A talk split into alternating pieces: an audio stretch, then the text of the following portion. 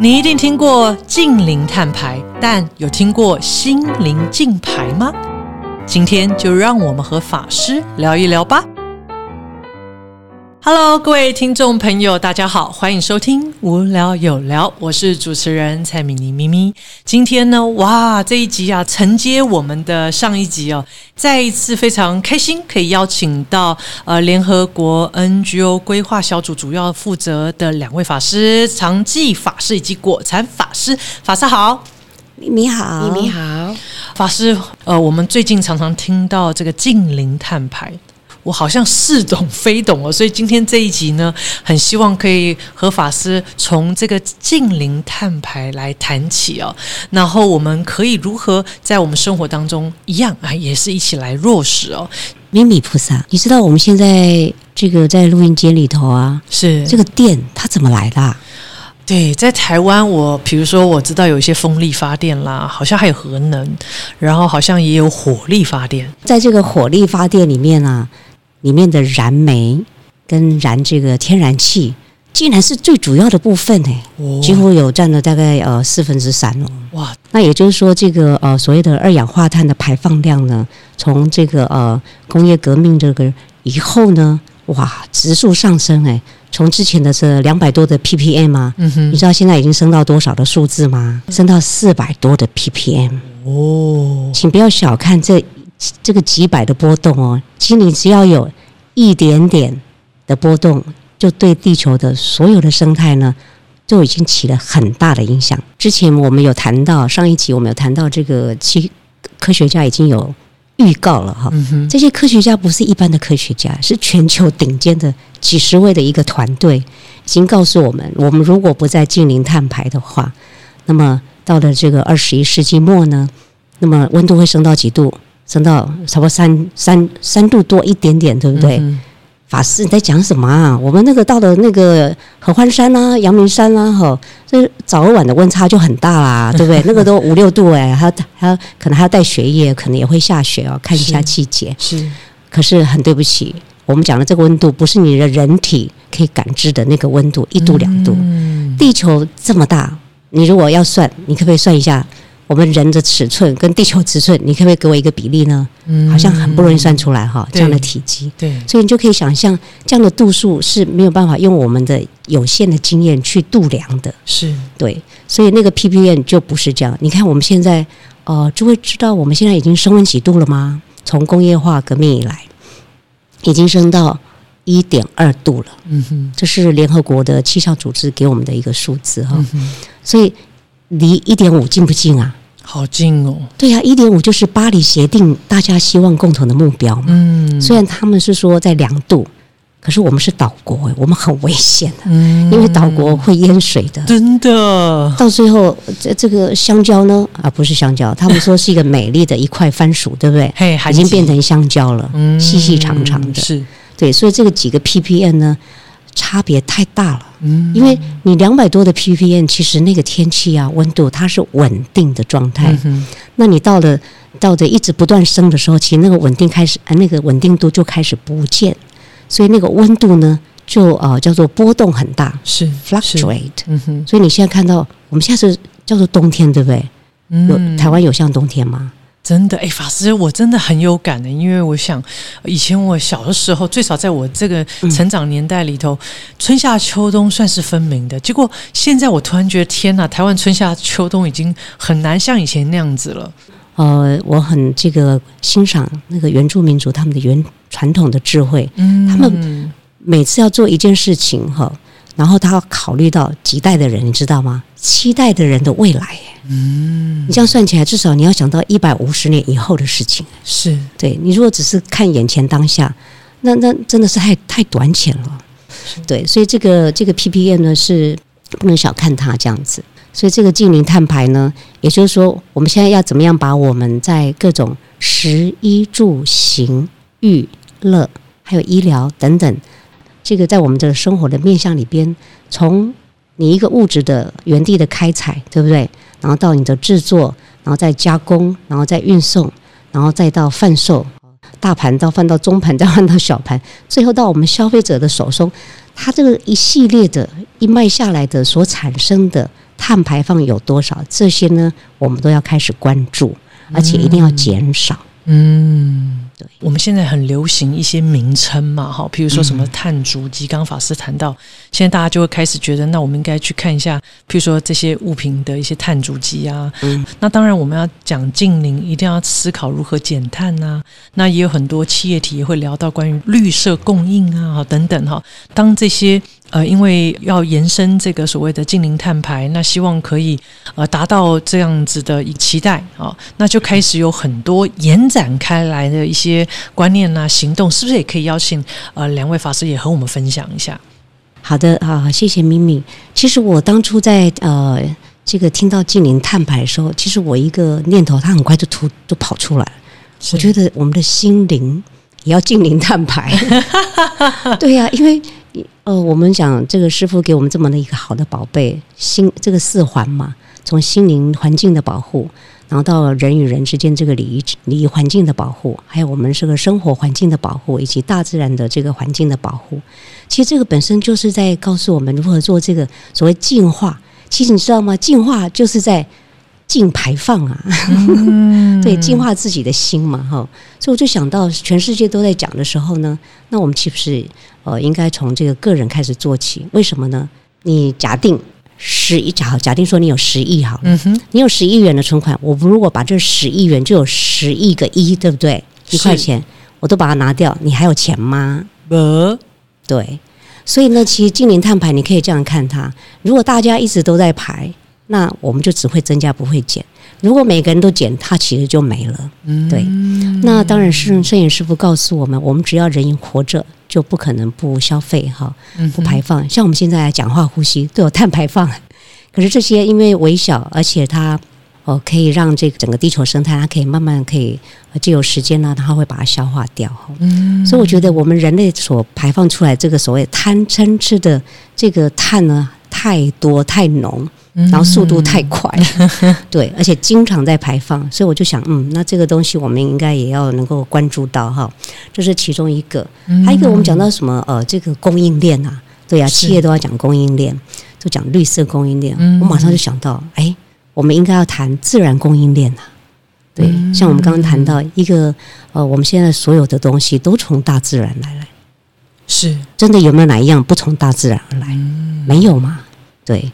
所以，这个自然的供应链呢，也就是说，我们要能够照顾到这个自然的生态是健康的时候，它的供应链就可以是无穷无尽的，它是一个循环性的，是对。但是，我们如果中断它，然后让它这个破坏了，那么它要在富裕的时候呢，时间又不够，它它是不可能持续性的。嗯，是。像现在大家都有个观念，就自己要带水杯啊，好，尽量不要去购买一次性的这种这个瓶罐呐，哦。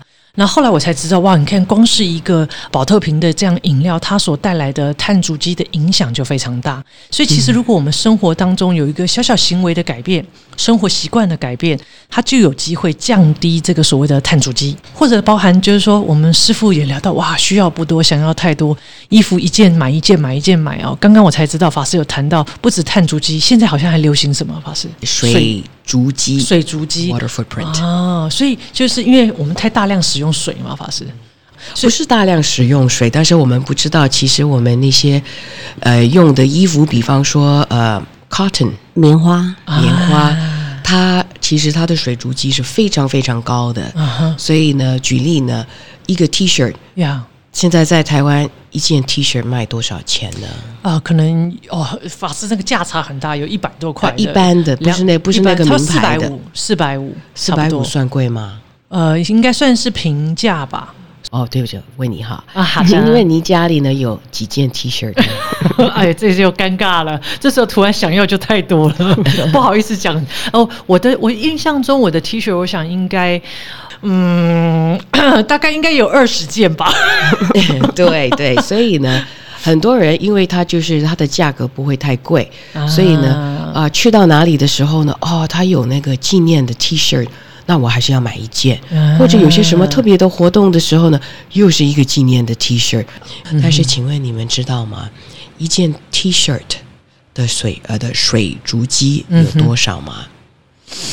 多少吧？是？要制作，就是从它的原料，一直到它的制作的过程，一直到它运输的过程，然后呢，它这个呃 distribution，嗯，就是那个那个销售的通道，销售的通道等等，这整个过程到你的手里的时候，这个 T 恤呢，大概要 two thousand seven hundred liters of water，哇，要两千多公升的水啊！这个呢是等于你去厕所，然后呢，我们现在是以现代的这种比较节约水的那个厕所的那个 tank，那个马桶哈，那个马桶呢，水箱它的水箱的这个量来说的话呢，就等于你一件 T 恤，你去冲多少次的水呢？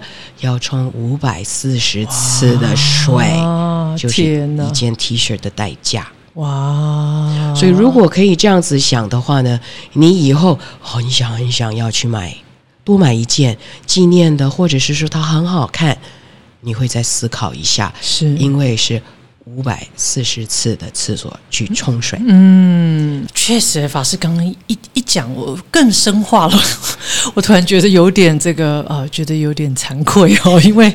呃，有的时候，当我们就是一个不自觉的消费行为，呃，原来它啊，就是说对于整体的环境会带来这么大的影响。所以，就像国禅法师聊到的，我们如何真正的近零碳排很重要，就是说有心灵的这个近零碳排。因为呃，你必须是你自己有了这个观念之后，你你你要发现到你跟所有一切的生命是有一些连接，就是由心，你真的觉得呃要做改变。不然的话，呃，譬如说我就是忍不住看到，就是想要。哦，所以光是这个欲望的这个最大化，哦，就是欲让欲望的力量哦，人的心其实时时刻刻跟这个贪嗔痴慢疑相应。哦，光是那个我就是想要那个贪念升起的时候不得了了哦，我们一个简单生活的行为改变，就有机会为近零碳排带来贡献。啊，所以碳排带来贡献的话，那在生活上食衣住行娱乐，不晓得还有没有一些延伸性？呃，从法师经验里头，我们也可以来落实的，或者是其实有很多观念我们是不知道的，比如说我们的饮食的习惯啊等等，这样。我们呢是吃素的嘛，好，但是呢，我们就让这个来谈谈这个。是，你看这个牛肉汉堡里面的成分，哇，好丰富，对不对？是，然后又很营养，但是这些东西呢，其实它需要。产出你才有能能够这些东西来享用嘛，所以你看，你就你就可以从它原料你就来看哈，它有 cheese 啊，对不对？有生菜啊，是，然后有一些调味料啊，然后它需要有这个面包啊，哈，然后又要又要这个呃这个这个叫 patty，它最主要的我们叫做主菜哈，对，一块这个非常香的，那那它要这些材料，它就要有地方，还要能够种，是。要能够养。好，你要养牛才有牛肉吃嘛。嗯，养养你如果是鸡汉堡，你要有鸡肉嘛，对不对？所以这些东西呢，它其实，嗯，的碳排放都非常高的。所以我就直接来考考你喽。哦，好，你猜猜看，看看说一个牛肉汉堡的这个碳足迹，对，碳足迹应该是说它它它会有多少公斤的碳排放？嗯，应该这样子问。公斤？哇塞！哇塞！刚刚水都两千公升了。如果这个很困难，那我再换一个换一个角度来问好了，好不好？好。呃，或者说，呃，一个牛肉汉堡的碳足迹是一个素汉堡的碳足迹的几倍呢？嗯，一百倍吗？一个牛肉汉堡所产生的碳足迹是制作一个素汉堡的一百三十倍啊！嗯，你可以吃一百三十个素汉堡。哇！你看，我们可以喂饱多少的人，对不对？是。所以从饮食当中，其实如果你的心中里边有其他的众生，然后有未来世代的这些孩子们，那么你就会很仔细的、小心的去看。哎，我可以享受没有问题，可是我能不能为这个大地少留一点伤痕呢？嗯，对，所以有很多地方是可以做的。我再加一项啊，因为刚才我在说的就是水熟煮鸡嘛，是，所以呢，吃一个汉堡等于要冲厕所冲几次呢？哇 哇！我刚刚冲马桶冲几次就已经五百四十次了，哇塞！来个两百五好了，法师。啊，一个汉堡呢，其实它的水足迹呢是大概两千五百个 liters。Liters 哦，liter。呀，liter 是公升，公升，所以呢，你冲等于就冲五百次的马桶。哦，那跟 T 恤不相上下，对耶，你看，只是一个汉堡，天哪！所以我们一天可以，我们一个星期会吃几次的汉堡呢？这些个代价是谁付呢？大家都付出去了，真的，就是环境变坏了。所以这个就就是我们说的方便的因缘跟它的因果，对，很，因为我们都一直在计较呃计算了哈，说哦，对，这个要花多少成本，那花多少成本，我花了多少钱，是，可是我们自然的成本都没算进去哦，这些大自然的，对。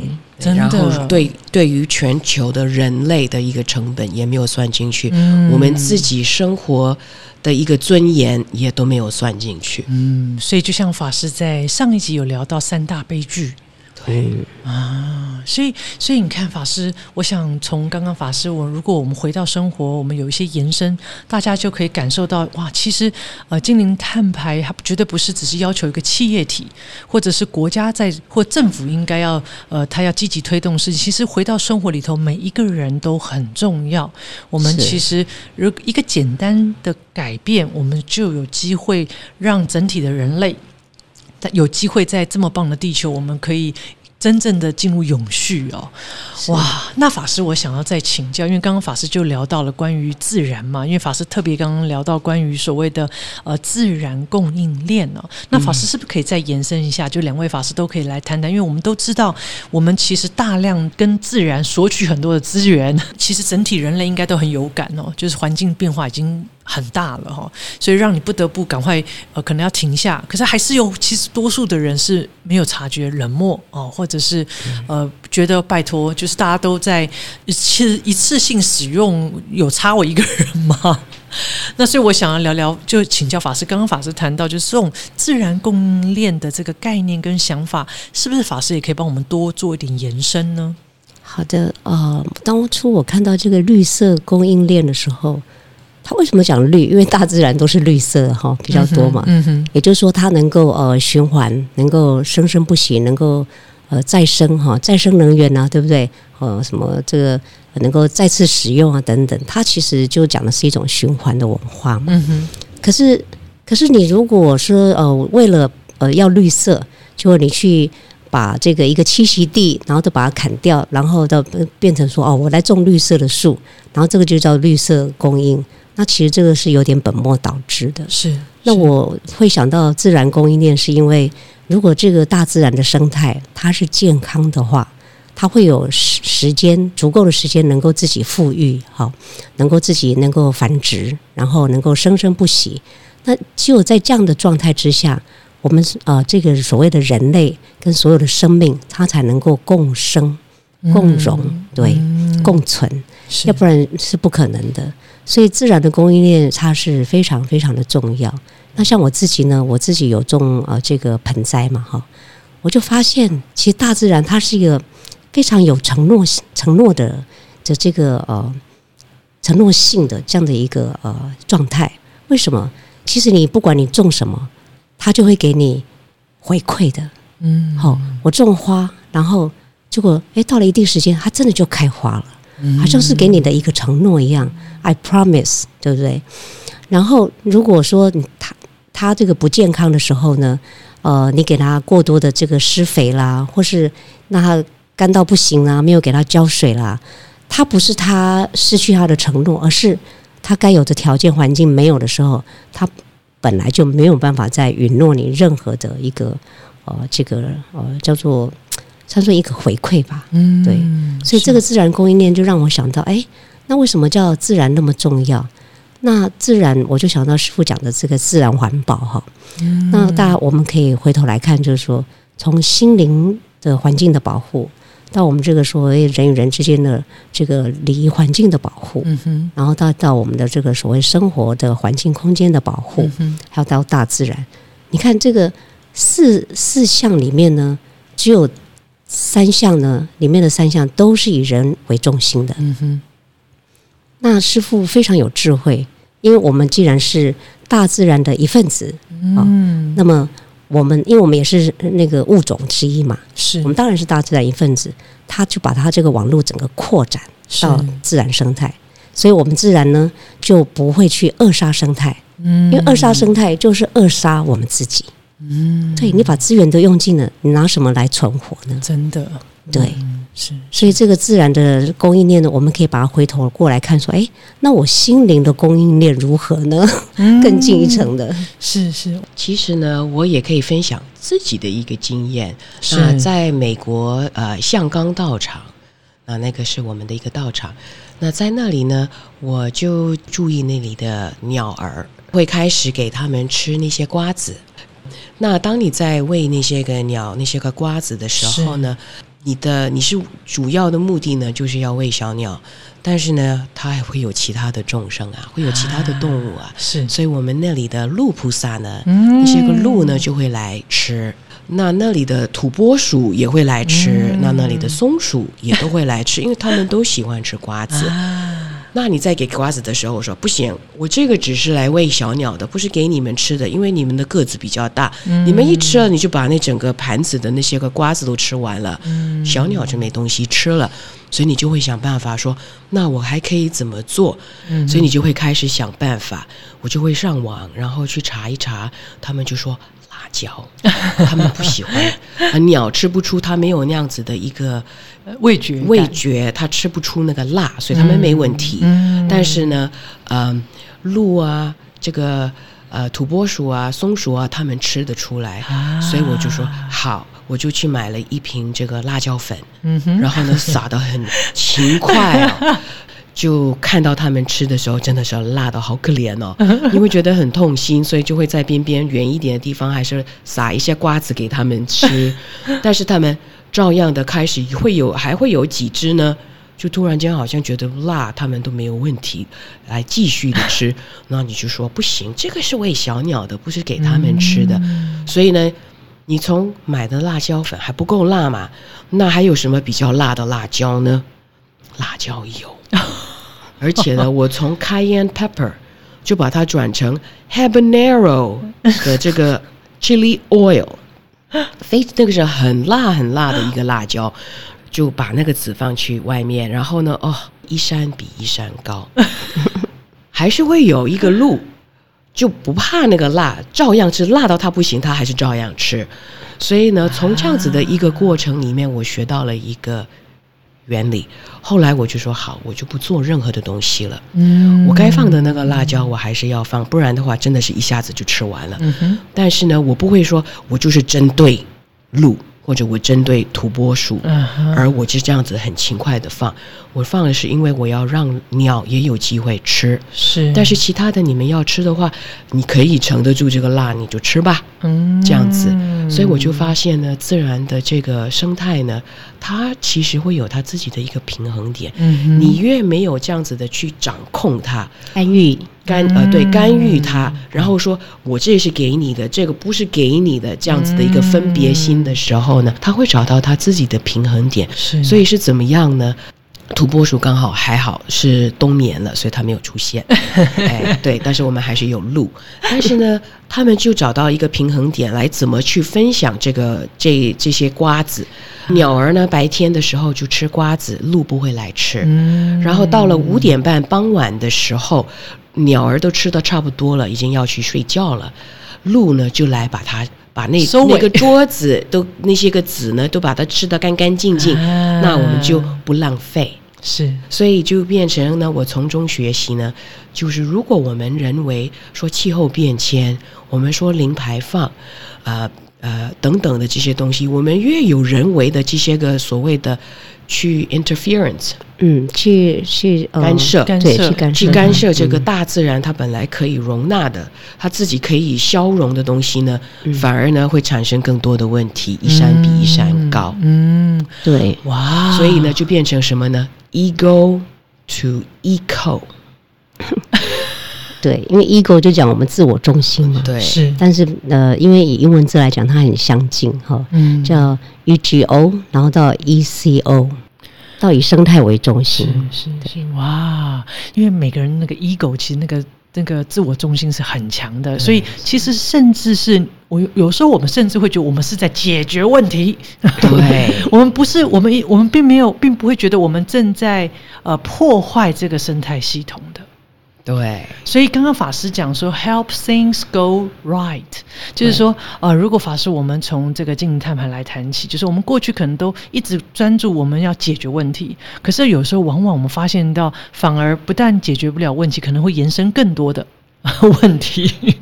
是，所以我想这也是为什么师傅一直在谈，就是呃这个四环里头，呃心灵环保那么的重要哦。进一步请教两位法师，就是啊，譬如说绿色供应链，我们在谈是企业体嘛，哈。那对于全球性的各宗教团体来讲，我们可以怎么做呢？比如说像我们的大悲心水陆法会啊，对我们这个其实是几乎要近零碳排了哈，我们也不烧。这个这个纸钱呐，排位这些等等，对这些都没有了。对，那这是其中一个，还有一个就是我们也常年推广这个自然这个农法。对，所以其实有很多我们都已经在做了。嗯，生命，还有我们的啊法鼓山的这个生命园区是是一个呢，是说我们可以从呃有叫什么有像的这样子的一个层次来看。是那宗教团体可以做什么呢？他们呃，第一呢是在他们自己的这个呃 place of worship，各宗教呢在他们自己的道场，他们也可以这样子推动。因为为什么呢？他们如果可以这样子推动的话呢，他们的信徒就可以从中学习。啊，那他们从中学习的时候，这个就是你不用去去呃 preach。用特别去用特别的去指出这个就是零排什么的东西啊，零排放还是什么，他们自然就会把它当成是一个生活的一个一个方式。方式对，这是第一个。那第二个，当然这个是最明显的，但是第二个呢，就是嗯嗯，每一个团体呢，宗教团体呢，他们都有财务嘛，对不对？是。那你在财务的时候呢，当然他们会有一些个 financial instruments，嗯，他。其实他他讲的就是说，譬如信徒都有很多的善款了哈，赞助啊，对这个团体。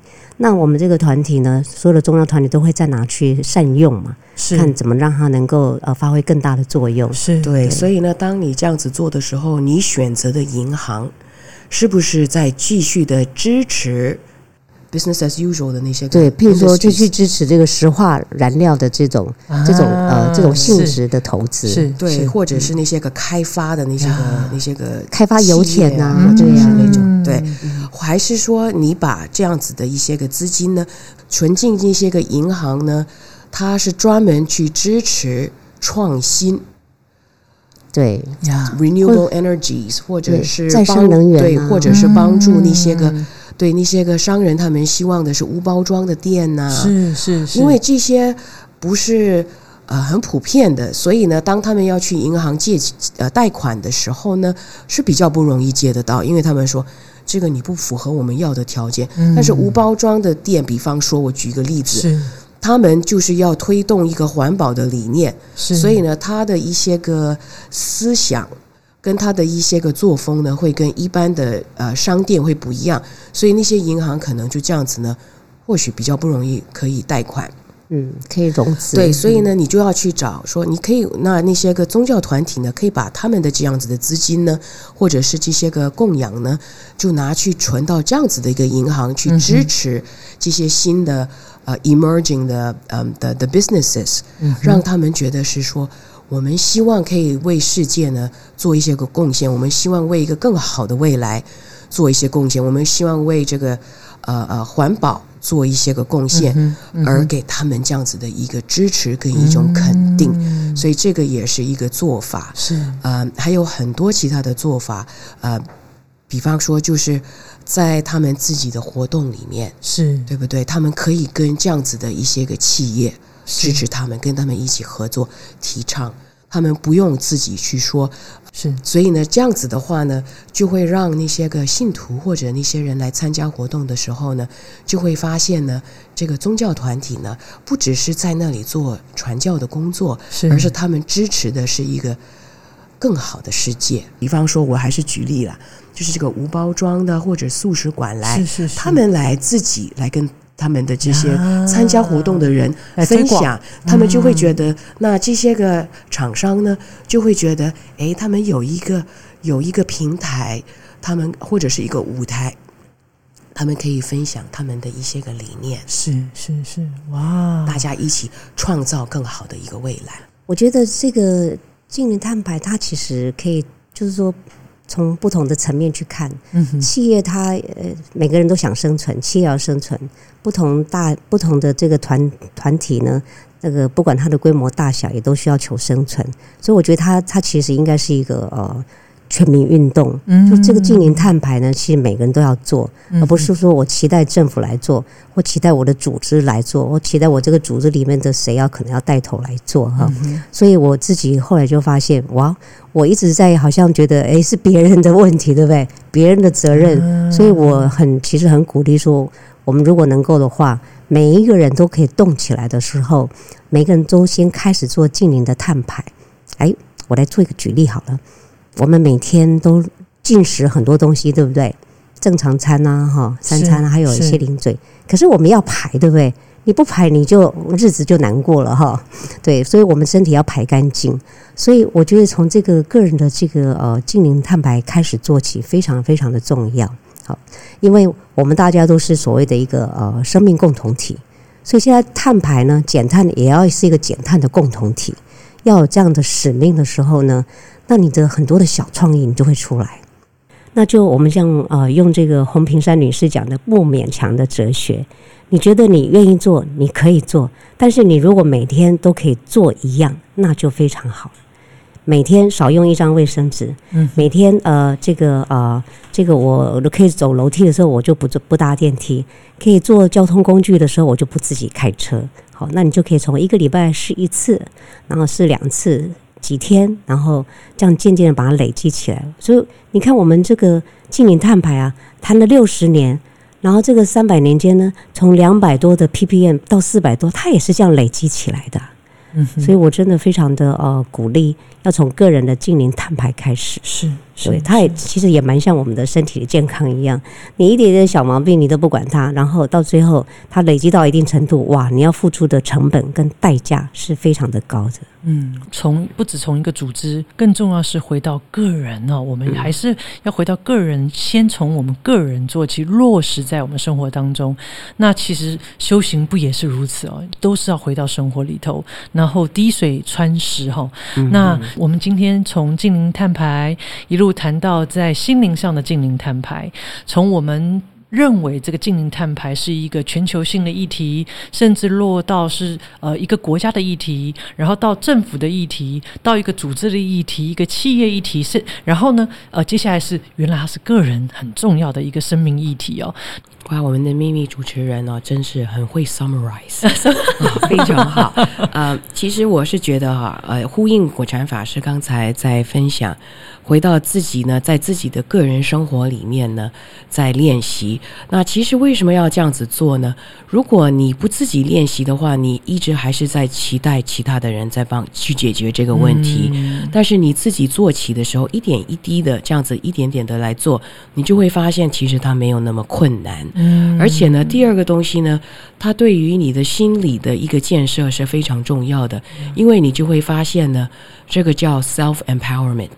嗯，自我赋能，自我赋能，因为你就会发现，我自己从我自己开始，嗯，所以你对于这个议题的时候呢，会更有的更有使命，而且你会发现这个议题呢，并不是好像是一个很大很大的一个很悬的一件事情，而是你自己。都可以在这个议题里面做很多的贡献，嗯，所以这个，所以我才说 self empowerment 很是很重要的一个东西，因为它是有这样子的一个叫什么能力啊，自呃那个自我赋能，因为你可以自我赋能之后呢，你就会发现是啊，你就会自我进化。嗯，你就会发现你自己的一些个不好的行为，嗯，不是不好的行为，而是你不知道这样子的一个行为对于其其他众生或者生命的一个伤害。那你的这个世界呢，不只是我自己的欲望最大化，你的世界就开始扩大。就会开呃宽广，对，就会开始会有其他的人，你会关心其他的人类，你会关心其他的众生、其他的生物、其他的鸟、其他的所有在地球上的一个生命，它慢慢的一点一滴的会扩，越扩越大，越扩展越大，然后呢，你就会活出你生命的一个意义了。嗯，所以呢，呃，从心灵碳排呢，那我真的还是鼓励，还有主张这个心灵净排。嗯，对，所以把心灵净排做好非常重要，就从每一天的每一个时间开始做起。希望大家都要快乐，快乐你就自然会净排。哦，快乐跟放松，因为我注意到，如果不快乐不放松的时候，你就是会想要找东西吃，啊，来做这个情绪的发泄。有的人是会去打人，哈，有的人可能就去摔东西，那有的人可能就是不跟人家讲话，哈，那有的人可能呢就是一直打电动玩具，他就是会一直从往外去寻求，那其实那是内里这个内心呢内在已经失去平衡，就是他已经开始已经排排出很多碳了啦，对，这种贪嗔痴慢也是排碳最呃应该算是。最厉害的哈，也就是说，它是这个呃，遗害是最多的哈。所以呢，它这个呃，从心灵呃里面排出来的碳呢，这个其实才最要去除的。而且啊，它去除的谁可以来去除呢？自己就可以了，你不用去靠别人。那从自己的内心怎么进化呢？知道自己的呼吸的相貌啊，嗯，每天的这个行为举止的动作啊，快慢啊，然后文雅哈。那有没有是制造出噪音给别人听到啊？哈，这个破坏这个一个地方的安宁安静，所以这个生活的空间，大家有时候都忘掉了。这个生活环保好像只要把物品摆整齐就好，没有物品要少，第一个，然后第二个要整齐，然后空间要宁静。对，那你去上个厕所啊，开关门啊，诶，为什么会有砰砰砰的声音？所以心灵的这个自我的进化呢，那也就是师傅一再强调的。那现在近邻碳排也可以说，我们说我们要想要救世界，对不对？要救这个世界，师傅说救世界之前要先救人心，人心就是自己的心，好，要先救自己。嗯，是。你可以想象吗？如果我们只要好好的把自己的心照顾好，我们就有机会守护整体人类耶。Yes，哇，对，Yes，我们以为这个整体人类是跟我无关，可是没有诶。光是我们可以好好的照顾好自己的心，我们就有机会让整体的人类，呃，我们一起迎向呃更圆满的呃这个接下来下一个世纪哦。呃，不止在呃我们生活习惯上努力，更重要是要从心上来一起共同的努力哦。最后还是想请教两位法师啊，因为呃，这个长期法师又要出国了，那国产法师是不是在台湾还有一些在推广的计划？两位法师接下来你们下一站要怎么进行啊？好，那其实呢，我接着下来呢，就是要去参加呃联合国在杜拜那边办的一个气候变迁高峰高峰会。那去到那里呢，第二十八届，对，第二十八届的那。我去到那里呢，有三大使命。嗯，那第一个使命是什么呢？呃，联合国呢，从二零一五年开始呢，它已经有了一个巴黎协定。是，所以这个巴黎协定呢，现在已经经过了呃，大差不多已经有将近八年了。对，嗯，那这它这一定要知道它的进度到哪里。是，所以呢，它会有一个 global stock take。全球盘点，全球盘点，所以他们其实这个已经进行了呃差不多有三年了。嗯哼那今年呢，就是他们来做一个总报告，然后向所有的这些个出席的啊专家、联合国单位啊，还有呃会员国。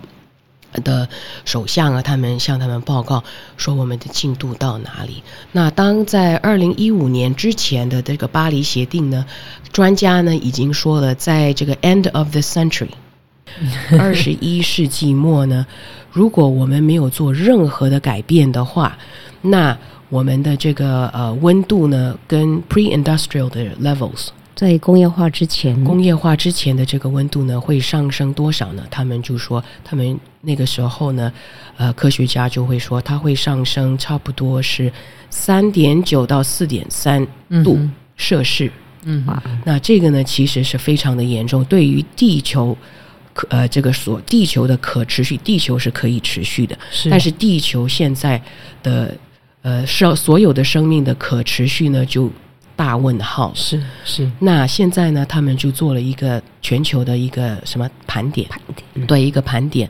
那这个盘点呢，现在我们知道的，呃，预计呢，那个科学家他们说，现在他们已经经过了几年的努力，那他们说，在这个二十一世纪末的时候呢，我们的温度呢，现在会上升多少呢？他们预计呢，会上升二点九到差不多三点一左右。哦，这个呢，呃呃，三点一摄氏吧，嗯对。但是呢，这个数字是不其实还是非常的不乐观。是那根据科学家的话呢，呃，跟我们所熏陶的这些个资讯的话呢，只要你到了三度这样子的一个 warming，、嗯呃，升温是不是？很危很危险，对，是非常的危险。为什么呢？它已经会刺激了这个地球的、嗯它的一个呃承载力对它的承载力，嗯就变成什么呢？runaway climate change。失控的比的气候变迁失控，嗯哼对，那是什么呢？就变成说，以前呢，地球呃，不是说以前，那现在呢，地球它可以吸收我们的二氧化，它的二氧化碳，对，就是从海水或者是从树的叶子，它可以吸，然后呢。但是，当你的温度上到超过三度以上的时候，它已经没有办法再吸，海已经没有办法再吸收更多的这个二氧化碳。那树叶呢也没有办法吸收这个二氧化碳，而反而呢，它也会发放更多的二氧化碳。是那除了这样子以外的话，你的永冻土也会融化。嗯那它融化的时候，在永冻土呃之下所藏的那些个气甲烷体呢，是更严重的。甲烷呢是二氧化碳的二十倍。啊以上对，二十倍以上的这个气候变迁的那个它的它的暖化效应，嗯对，会二十倍。那你加上这些东西呢，大自然呢会让你气候变迁更快，嗯你的温度呢会上升的更快。天哪，所以呢，当他们宣布这样子的一个报告，其实不是我不是唯一的一个会知道这样子的一个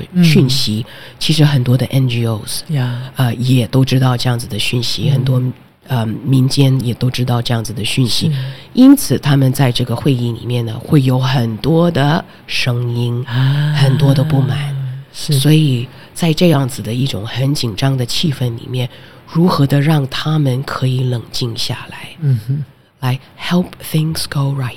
呀，嗯，帮助帮助事情的往对的方向对，走。所以呢，在那里的一个功能也是希望可以呼吁这方面的东西，啊。让这些 NGOs 虽然他们所他们所说的东西都非常的重要，是。但是如果是从一个恨意的一个恨，或者是一个所谓的嗯成本嗯。外部化的一个角度来做这样子的事情的时候，是不会解决问题，不没有办法可以解决这个问题。是他发的这个声音也是没有办法给人可以听得到的，嗯啊，所以我们希望是说让他们会比较冷静一点，所以可以合理化的去处理这样子的事情。那除了这样子以外，第三个使命是什么呢？因为在这是第一次在联合国会有一个 Faith Pavilion。一个呃属于宗教团体的一个展览馆，啊。有个宗教信宗教信仰的呃性质的一个展览馆，嗯所以在那里所召开的一些周边会议呢，都会从宗教的角度来出发，哇。所以一定当然要在那里支持他们。是是是是，哇，那这样非常期待啊、呃就是法师，我想我们又可以再预约哦，这个在月后，已经想哎已经要说什么了。我们就可以呃再来透过法师参与像这样这么。这么重大的呃这个会议后，也可以为我们呃更多的听众朋友带来呃更多的思考以及反思哦。哇，那那果禅法师呢？我的那个课堂的同学他们就很可爱。我们有一次有练习这个消费冻结，啊，消费冻结就是，哎，你本来想要为自己的享受啊，哦，我想要买一个一杯咖啡啊，一个波霸奶茶。可是你想，哎，我这个礼拜在练习冻结消费啊，哈，那我我那我就我我就我今天不要吃好了，那我今天又自己没有带杯子来，我就不要买好。那我们就请他把这这份这个消费的金额呢记在他的笔记本上面，然后练习一个礼拜下来之后，哇，请他们加总起来，他们发现，哇，他真的还省了不少钱哈。然后，其实让他们做这个的，呃，最大的功能是说，哎，师傅常常告诉我们嘛，需要跟想要，对不对？所以，其实他师傅给我们的方法，其呃，给我们的观念，也给同时给我们方法了。所以，这个所谓的新武士里面的四要有没有？好，需要跟想要，其实都是可以拿来用的。是，但是一定要连接起来。我们现在就是师傅教的哦，是。在这边，然后生活在另外那边，然后两边都没有连起来哈。那那个消费冻结最主要是说，你三餐哈，三餐这个需要的饮食还有交通之外的，都是所谓额外的享受了。好，那个都不要做。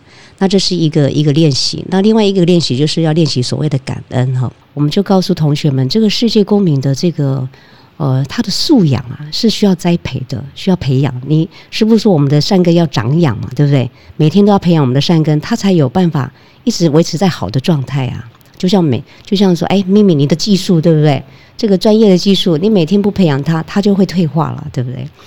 如果我们有感恩知足的时候呢，其实你自己就会开始去从外面的这种呃注意力呢，你会。转往向内，而且那种连接感也会出来，我非常深刻体验。那它为什么会有呢？其实因为我已经开始慢慢在培养当中，谦逊、反省的心。因为如人师傅有说过，人类最可贵其中一个就是要知道反省这件事情。那反省它其实不是负负面的，它其实是一个很中性的，就是你能够去反省反思之后呢，你既然就会，你接着你就会非常的 humble。你就会知道说啊，我们人是不能胜天的啦。我们常都说要征服大自然，这些等等，非常的不好。